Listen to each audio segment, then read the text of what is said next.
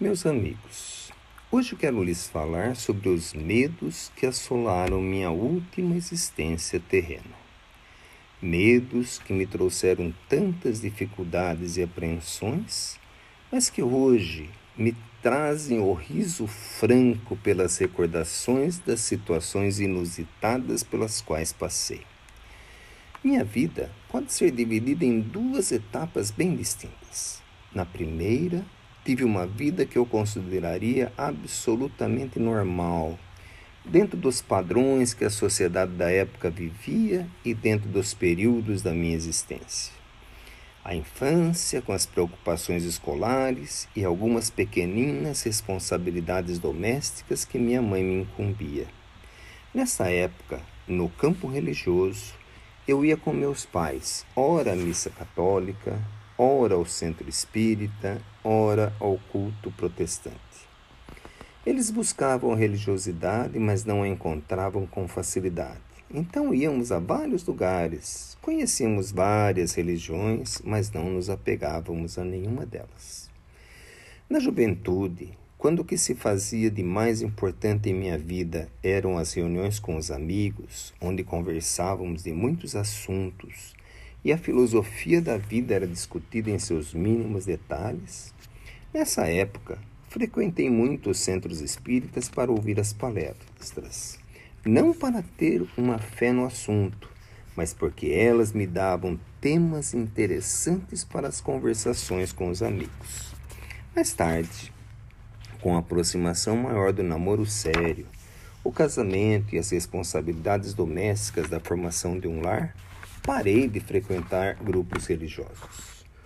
O tempo era dedicado a um trabalho simples para auxiliar no orçamento da casa e logo em seguida a cuidar da minha primeira filhinha.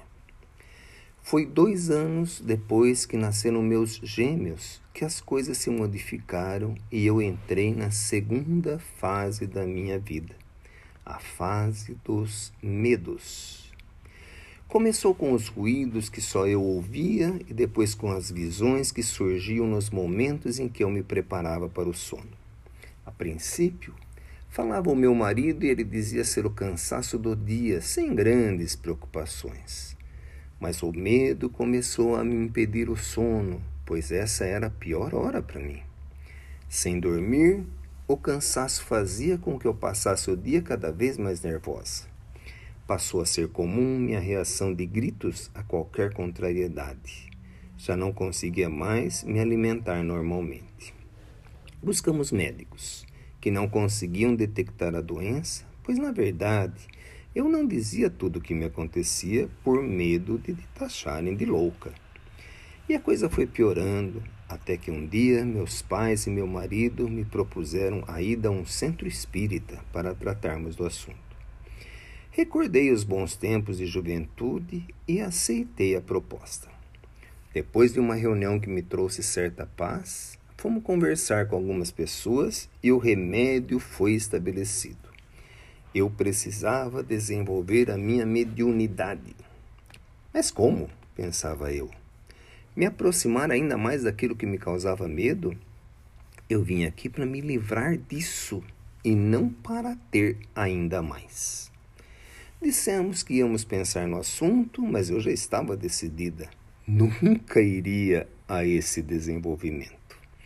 E assim fui levando a minha existência a partir dali, aprendendo a conviver com meus medos, não contando nem ao meu marido o que se passava no meu íntimo, pois não desejava o remédio que iam me dar. Eu ia ao centro às vezes, para tomar um passe, ouvir uma palestra, isso aliviava um pouco as dificuldades, mas só isso. A velhice me trouxe outro medo: o medo de morrer e ir conviver com tudo aquilo que pensava em minha mente. Mas quando a morte chegou de verdade, ela não foi tão pavorosa como eu pensava que seria. Fui recebida em um hospital por algumas pessoas e depois de um tempo um senhor me falou: Você está cadastrada aqui uma médium espírita que necessita de esclarecimentos. E para isso você irá ser internada para tratamento. Eu quis contestar essa colação, colocação, pois eles não sabiam que eu tinha fugido da mediunidade o tempo todo. Mas como que estava me acontecendo? Era até uma situação agradável, se comparado com o que a minha imaginação dizia que iria acontecer, alimentado pelos meus medos, não disse nada. E fui, até com certa alegria, junto daquela enfermeira que seria responsável pelo meu tratamento. Muitas conversações alegres, esclarecedoras me ajudaram muito. A que mais grata recordação me traz foi quando consegui criar coragem e perguntar dos meus medos. A resposta foi: Não se preocupe muito com isso, não. O que ocorreu com você ocorre com toda a humanidade há milhares de anos.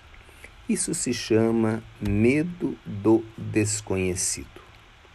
E o desconhecido não tem vida própria. Assim como a escuridão some quando se acende uma luz, o desconhecido desaparece quando chega o conhecimento. Não se preocupe tanto com essas coisas efêmeras. É melhor você se ocupar do aprendizado das coisas que permanecerão eternamente em seu espírito. Dona Aurora.